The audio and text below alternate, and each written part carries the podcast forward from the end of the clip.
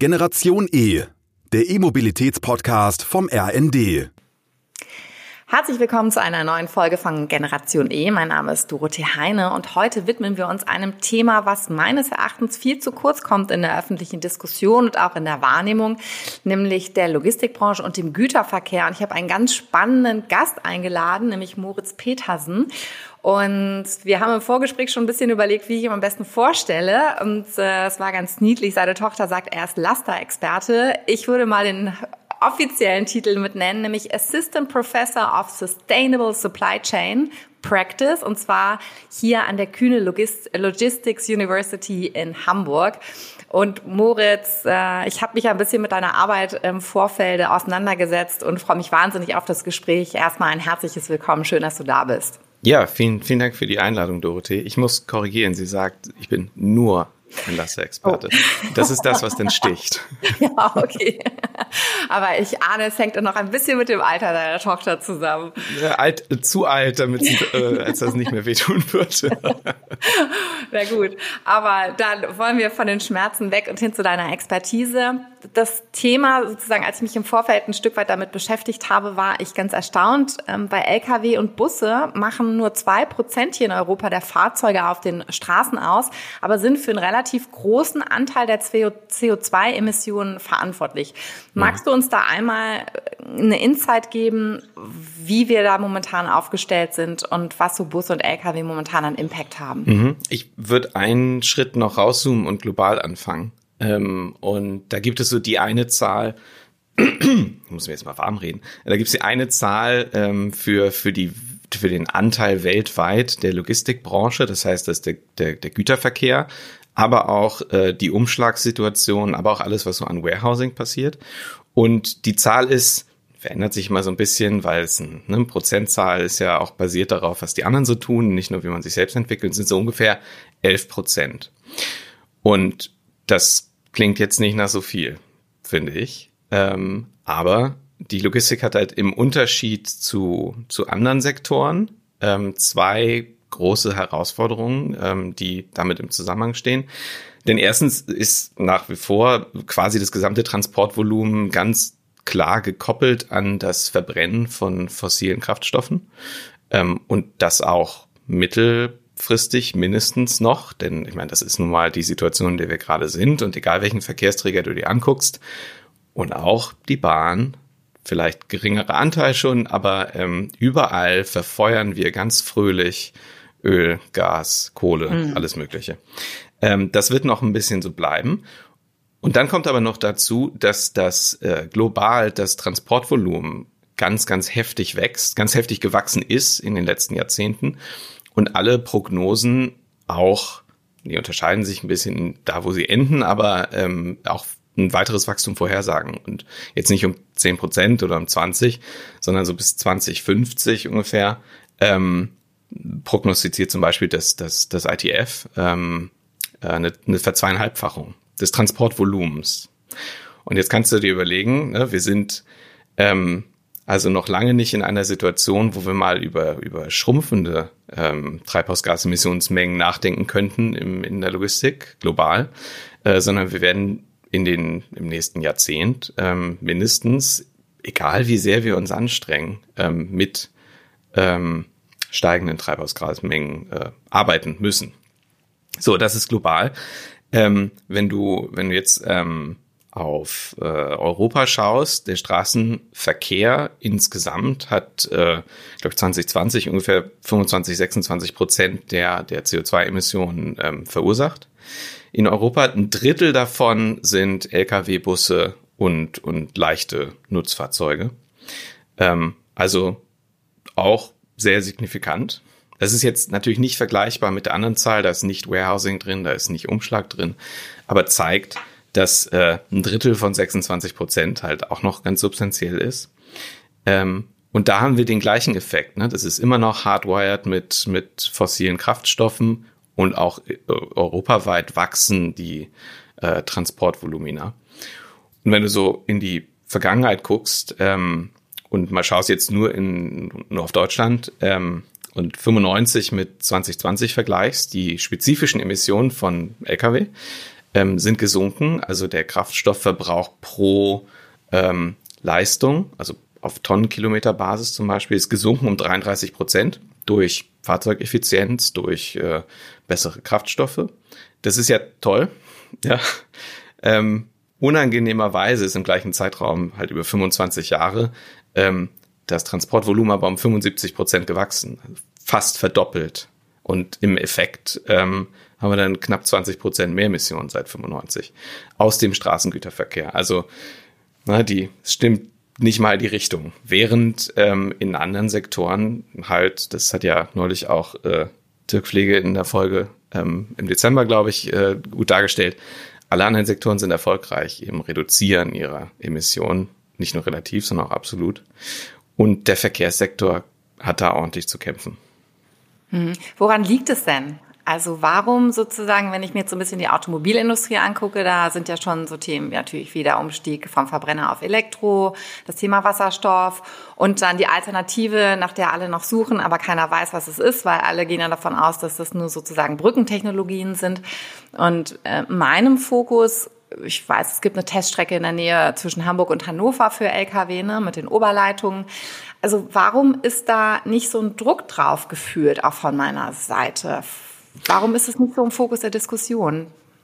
Na, also ich, das ist schon im Fokus der Diskussion, aber da bin ich vielleicht auch biased, weil ich in dem Sektor drin bin. Ich glaube, insgesamt hat die Logistik nicht besonders viel Sichtbarkeit äh, in der in der Gesellschaft. Du ähm, als als Konsument und Konsumentin nimmst du Logistik eigentlich nur dann wahr, wenn genauso wie bei der Stromversorgung, ne, die nimmst du wahr, wenn der Strom ausfällt.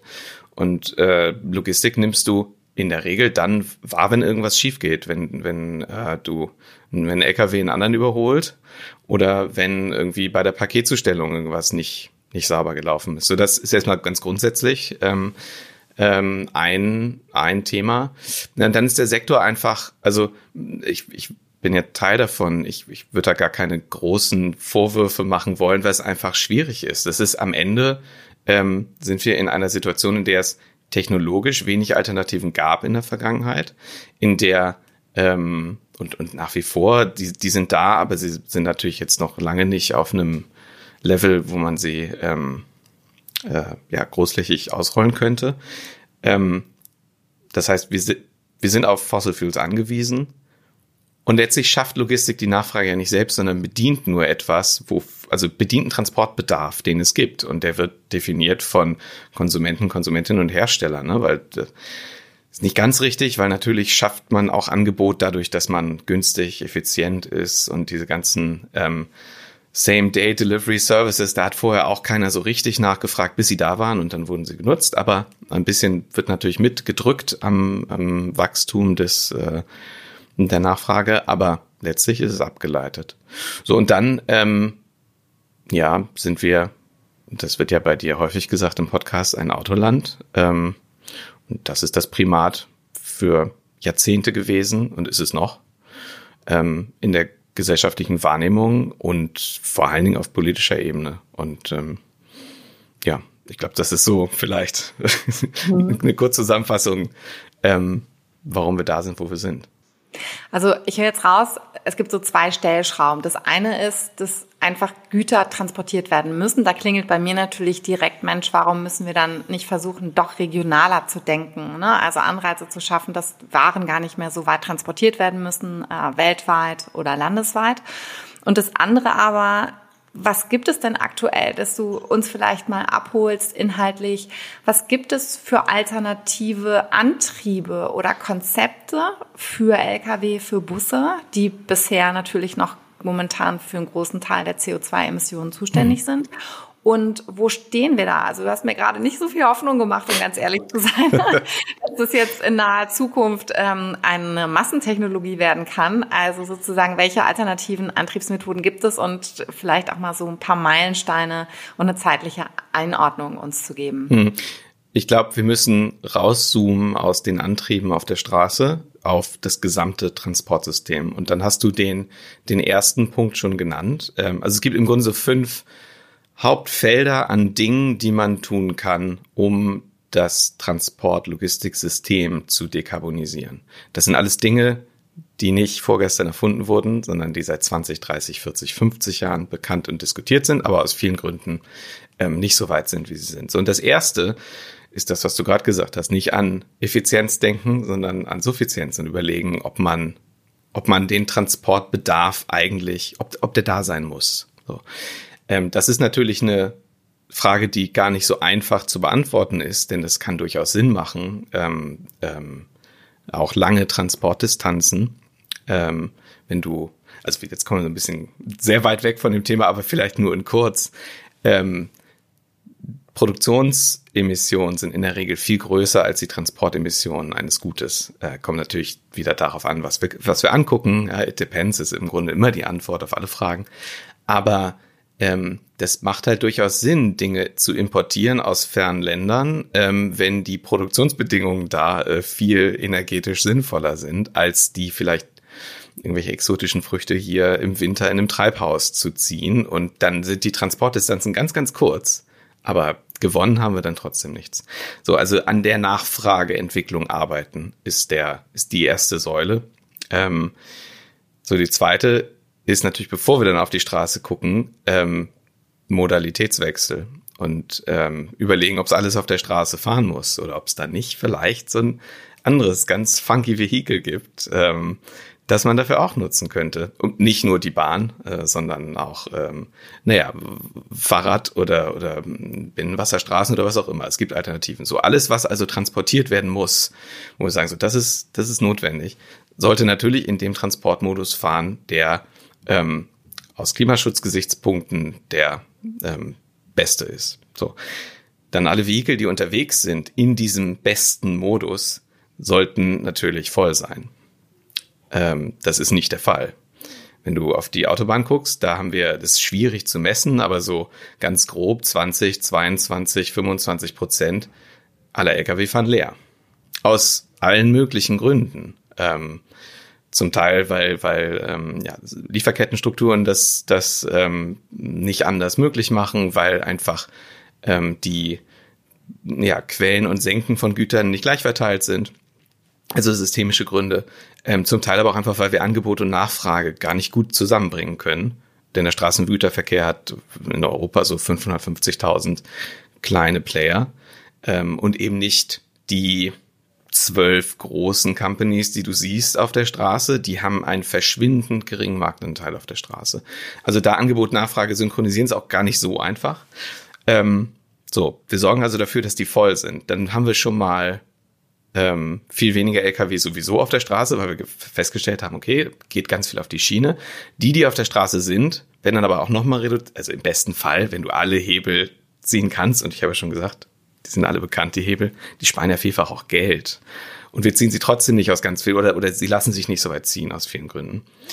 Ähm, so die, die dann voll unterwegs sind, die sollen natürlich so effizient wie möglich sein. Und das sind die kleinen Dinge, den Reifendruck auf das richtige Level bringen. Und wir machen Umfragen und da kommen dir die Tränen, wenn du äh, siehst, wie, wie diese kleinen Dinge nicht bekannt und nicht gemacht werden oder Fahrertraining und halt nachverfolgen, ähm, was für einen Effekt das hat. Ähm, also Trainings gibt's häufig, aber wenn du dann nicht misst, dann brauchst du es halt auch eigentlich gar nicht machen. Ähm, so, und dann, wenn die voll sind, effizient unterwegs sind, dann ist es, dann kommen wir zum letzten Punkt, äh, die Frage nach dem Antrieb oder, dem, oder den Kraftstoffen. Und da gibt es dann natürlich äh, in der Tat eine ganze Menge verschiedene Alternativen, über die ähm, ganz, ganz emotional diskutiert und gekämpft wird. Ähm, das ist bisschen befremdlich manchmal von außen zu sehen, wie da ähm, naja, aber auch verständlich, wenn du siehst, das ganze, ganze Unternehmen quasi ihr zukünftiges wirtschaftliches Schicksal an eine der Optionen binden. Ähm, so, das grundsätzlich Kraftstoffe, die können aus verschiedenen ähm, anderen Quellen, nicht aus Mineralöl kommen, sondern eben aus Biomasse oder synthetisch produziert. Ähm, du hast natürlich die Möglichkeit, ähm, Elektrizität direkt zu nutzen im Fahrzeug. Dafür musst du sie dann aber auch irgendwie ins Fahrzeug bringen. Entweder in eine Batterie speichern oder in, äh, dass du, dass du ähm, in der Brennstoffzelle Wasserstoff nutzt zum Erzeugen elektrischer Energie und das Antreiben dadurch. Oder durch Oberleitung, auch eine Möglichkeit. So und alle diese Optionen sind alle nicht perfekt. Das ist halt ganz wichtig, die sind unser System jetzt mit fossilen Kraftstoffen hat eben den unangenehmen Effekt, dass es das Klima aufheizt. Ähm, also, oder die, naja, erstmal erst die CO2-Konzentration in der Atmosphäre erhöht. So. Und jetzt suchen wir so nach der perfekten Alternative und die gibt es einfach nicht. Die sind alle ähm, möchte jetzt nicht fluchen, aber die sind alle, ähm, sag ich mal, belastet mit der einen oder anderen negativen ähm, Auswirkung. So, und das fängt an bei, bei Biokraftstoffen, wo wir dann, ja, das ist halt häufig dann doch nicht alles nur Abfall, sondern es sind Energiepflanzen, die wir in Monokultur irgendwo an der Autobahn pflanzen mit Auswirkungen auf die Biodiversität, auf das äh, Ökosystem insgesamt. Ähm, so, dann gibt's Frittenfett, mit dem man dann vielleicht fahren möchte. Das äh, ein sehr ähm, plakatives Beispiel, wo man sich das gut vorstellen kann. Aber es ist ja nicht so, dass das vorher weggeschmissen wurde, sondern daraus wurde was anderes, ist Tierfutter geworden oder so. Ne? Also es gibt wenig Ressourcen, die tatsächlich einfach wirklich so rumliegen. Ähm, so, das sind die Biokraftstoffe. Bei den synthetischen ist, haben wir das Problem, dass äh, wir zumindest in den allermeisten Fällen sehr, sehr viel Energie verschwenden oder, sag ich mal, von der Energie, die wir da reinstecken müssen zur Produktion, nachher im Antrieb relativ wenig ankommt. Das ähm, ist dann ein Problem, wenn du halt nicht einen völligen Überfluss von ähm, grün erzeugtem Strom hast. Und äh, da sind wir einfach nicht. Wenn das so wäre, kein Problem. Aber wir versuchen ja gerade ähm, alles oder wir müssen gerade alles gleichzeitig äh, umstellen. Und wenn du dann, ähm, wenn du das, dann, dann, dann kann man sich das vielleicht nicht unbedingt leisten, ähm, große Mengen Strom zu, zu verschwenden oder große Mengen Energie. So, und die, die ähm, direkten elektrischen Antriebe bei der Batterie ähm, hat erstmal operative Auswirkungen, dass eine Batterie sehr schwer ist, auch wenn es da viele Fortschritte gibt und die viel schneller sind, als man sich das noch vielleicht vor fünf Jahren gedacht hat. Ähm, aber die ist schwer, die ist groß und die muss halt hergestellt werden. Und äh, die wird, und das übersehen wir dann auch gerne, da ist viel Metall drin und das Metall kommt nicht irgendwo aus, und nicht zumindest nicht vollständig, ähm, aus Produktionsbedingungen, die wir uns wünschen würden. Ähm, Oberleitungen müssen gebaut werden. Da hast du dann auch noch eine kleine Batterie in der Regel drin. Ähm, und bei Wasserstoff haben wir auch haben wir das Problem der, der, des Energieverlusts während der Produktion. Also ne, das, die Bottomline ist, ähm, da gibt es ganz viele Optionen, die alle dazu beitragen können, aber die haben alle so ihre, ihre Macken und die Zaubertechnologie, die nicht das Problem nicht hat, ähm, da, die gibt's im Moment noch nicht. Oder zumindest sind wir nicht in einer Situation, in, in, in der äh, wir uns zum Beispiel so einen großen Verlust von Energie leisten könnten. Hm. Gibt es denn aktuell Projekte oder Hersteller, die einen Fortschritt haben? Also werden wir, ich frage deswegen, der Hintergrund ist, das Wuppertal-Institut hat eine Studie rausgebracht, dass nicht 2050, sondern um die Pariser Klimaziele zu erreichen, schon 2035 die, der Güterverkehr komplett CO2-neutral sein sollte. So, und momentan also, sehe ich noch kein Licht am Horizont. Also deswegen hier und da in den Medien oder auch in den Fachmedien kommt dann mal der erste elektrische betriebene LKW auf die Straße. Aber nach dem, was du gerade so an Zahlen genannt hast, was auch sozusagen auf den Straßen los ist, gibt es denn konkret, könntest du was sagen, eine Prognose geben, was so in der nächsten Dekade vielleicht passieren kann? Oder kann ich dich da nicht festnageln? Nee, da würde ich mich nicht festlageln lassen, glaube ich. Ähm, also erstmal, also wieder, das, und das finde ich wichtig, ein Schritt zurück. Es ist nicht nur die Straße, sondern die Bahn.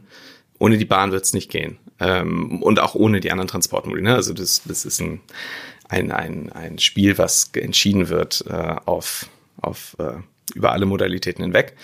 Ähm, also worauf ich mich festlegen lasse, ist, und das, das ist quasi das, äh, das Motto meiner Alma Mater hier, der, der TU in Hamburg, technisch ist das möglich. Auch bis 2035. Dafür brauchst du politischen Willen und Incentives für alle Marktteilnehmer. Und da bin ich mehr als skeptisch. Also halte ich für vollkommen ausgeschlossen. Ähm, auch weil der, ähm, naja, selbst wenn mehr Incentives bestehen würden, bis die Flotte ersetzt ist, die wir auf der Straße haben, dauert das einfach eine ganze Weile. Es gibt jetzt die allermeisten Anbieter, die Modelle präsentieren, die so langsam in den Markt kommen, aber das ist wirklich noch ganz, ganz früh. Ähm, also auf, auf gesamt äh, volkswirtschaftlicher Ebene für Deutschland geschaut, ähm, würde ich sagen, ähm, und ich meine Studenten kennen mich dafür, dass ich schiefe Sportanalogien nutze. Ich war, die äh, ist wahrscheinlich auch wieder ein bisschen schief, aber wenn das so ein 100 Meter Lauf ist, dann, ähm, dann schnüren wir uns gerade die Schuhe zu. Und das klingt ähm, ich, häufig in Diskussionen, muss ich mir anhören, dass ich das viel zu negativ sehe ähm, und da ist so viel passiert. Ähm, ich sehe das gar nicht so negativ, weil wenn wir uns die Schuhe zuschnüren, dann heißt das, wir haben Schuhe. Und ähm, können also den 100 Meter Lauf, der danach kommt, äh, auch deutlich schneller machen, als wir den vielleicht noch äh, ohne die Schuhe hätten machen können. Und die Schuhe sind dann natürlich verfügbare Alternativen und so weiter. Ähm, das auf, auf gesamtvolkswirtschaftlicher Ebene heißt aber nicht, dass es nicht trotzdem schon viele Unternehmen gibt. Und das sind ja die, mit denen ich hauptsächlich diskutiere, weil ähm, die, die quasi noch im Tiefschlaf sind, nicht sehen, nicht wollen, was auch immer, da gibt's unglaublich viele ähm, die vielleicht aber auch nicht können. Das ist, vielleicht möchte ich gar nicht unterstellen, dass der Wille nicht da ist. Ähm, aber es gibt viele Unternehmen, die sich ganz doll strecken, alles ausprobieren, was geht, viel Geld in die Hand nehmen, viel, ähm, ja, viel in ihren Prozessen ändern, weil es ist eben nicht nur Austausch von LKW, sondern du musst äh, insgesamt ähm, dran arbeiten. Ähm, das gibt es, aber sind noch relativ wenige. Hm, verstehe. Also der Druck sozusagen ist noch nicht hoch genug. In der Automobilindustrie, da wurde jetzt ja quasi das Aus für den Verbrenner, wenn auch meines Erachtens nicht schnell genug, aber der wurde ja beschlossen. Gibt es denn, um jetzt mal dein wirklich cooles Bild, muss ich sagen, aufzugreifen, gibt es denn schon Länder, wo die Schuhe schon angezogen sind und das Warm-up äh, ist schon passiert und sozusagen die befinden sich schon an der Startlinie oder laufen sogar schon ein bisschen? So gefühlt auf europäischer Ebene oder wenn ich dann doch mal mit dem Auto reise in Europa, habe ich jetzt das Gefühl, da sieht noch alles so aus wie vor zehn Jahren. Aber jetzt vielleicht mal so, wenn wir den Blick ein bisschen weiter machen, gibt es da vielleicht schon Beispiele oder auch Leuchttürme, von denen du berichten kannst? Hm, na, ich glaube, so Leuchttürme oder Best Practice.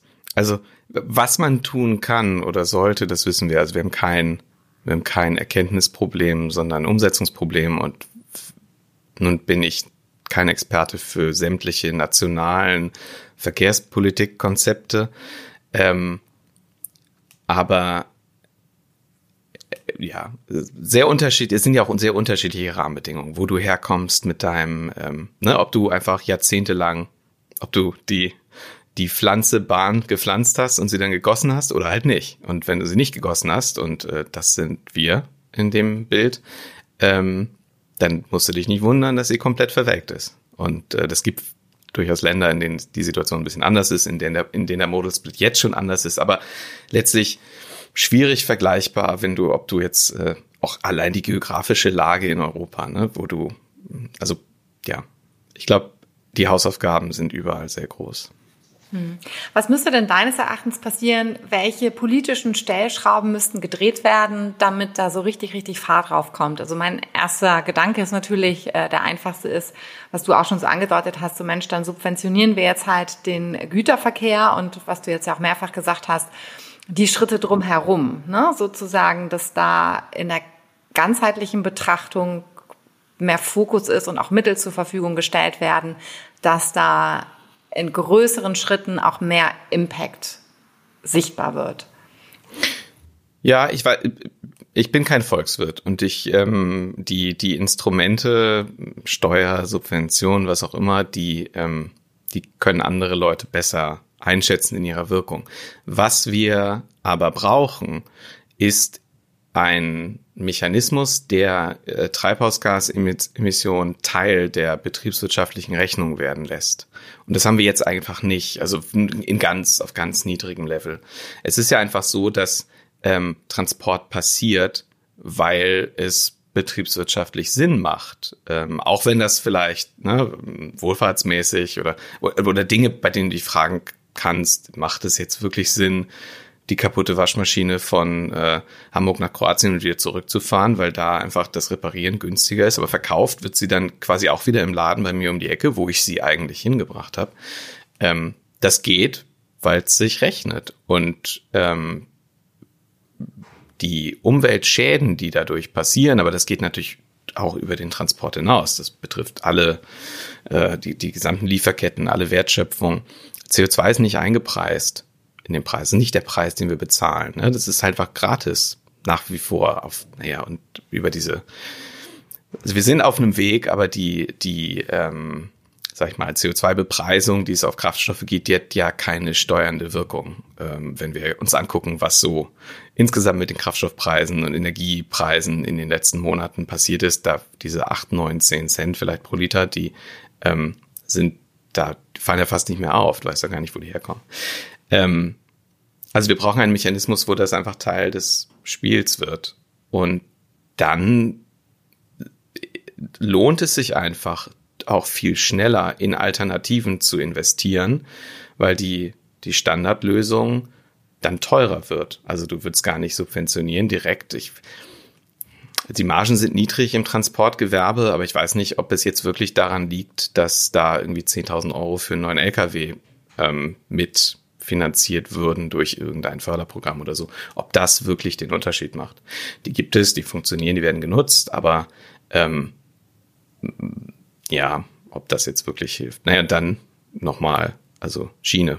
Das, ohne Schiene wird es nicht gehen. Und die Schiene selbst oder die Bahn selbst ähm, hat ja aber auch noch Hausaufgaben zu machen und ist noch weit von der häufig ähm, proklamierten Klimaneutralität entfernt. Also da kommen einem ja auch die Tränen, wenn man anschaut, wie viel Tonnen Kohle da so verstromt werden. Hm. Ja, also ich denke, nach dem Gespräch, was ich hatte mit dem Dirk Pflege ähm, von der Allianz pro Schiene, und wenn man wirklich mal ein bisschen reinguckt in die Historie der Bahn und auch das, was jetzt äh, wirklich uns einen sehr, sehr langen Zeitraum noch beschäftigen wird, und wir schimpfen ja jetzt schon alle über die Unzuverlässigkeit, das wird ja ähm, sehr stark zunehmen. Es war nochmal sehr schön, da warum es historisch bedingt so ist, wie es ist mit der Bahn und mhm. dass es auch uns noch sehr, sehr viele Jahre beschäftigen wird. Und dann ist auch die Frage, was für eine gute Alternative kann die Bahn sein, kurzfristig. Mhm. Und sag mal, bei den Herstellern, gibt es denn da sowas wie einen Wissenstransfer oder ähm, ist es, wie ist da die Kollaboration zwischen den Einzelnen? Das weiß ich nicht. Ich bezweifle es, denn am Ende ähm, sind die ja äh, nicht im, äh, ja, im Spiel die Gesamtwohlfahrt der Gesellschaft zu steigern und sagen, hey, du brauchst da, du brauchst Hilfe hier. Das wäre wahrscheinlich auch kartellrechtlich gar nicht erlaubt, ähm, sondern ihre eigene Wohlfahrt oder die ihrer Aktionäre zu steigern. Äh, ja, völlig verständlich, ne? Also das, da findet bestimmt irgendein Austausch statt, aber ähm, ja, die sind aufgewacht, würde ich sagen, wie beim Pkw auch. Ähm, da gibt es plötzlich Anbieter, ähm, die es vorher nicht gab, die man gar nicht ernst genommen hat. Ähm, da gibt's andere, ähm, da gibt's so Zahlen dann aus Asien, wo man auch mit den Ohren schlackert und, und feststellt, hups, das geht ja irgendwie doch auf ganz großer äh, Flamme. Ähm, es gibt neue und also das ist jetzt eigentlich eine gute Sache. Es gibt neue Anbieter, neue neue Geschäftsmodelle, weil du ja Du hast ja als, als kleine oder als Spediteur oder als irgendjemand, der einfach eine LKW-Flotte betreibt, ähm, wenn du jetzt nicht 500 oder 1000 LKW hast oder so, ähm, dann hast du wieder auch gar nicht so viel ähm, Kapazität, dich mit sowas zu beschäftigen und aber eine große Unsicherheit, weil ein Wasserstoff-LKW kaufen ist eine Sache, aber du musst den ja tanken und du musst den äh, in, in Betrieb halten und so weiter.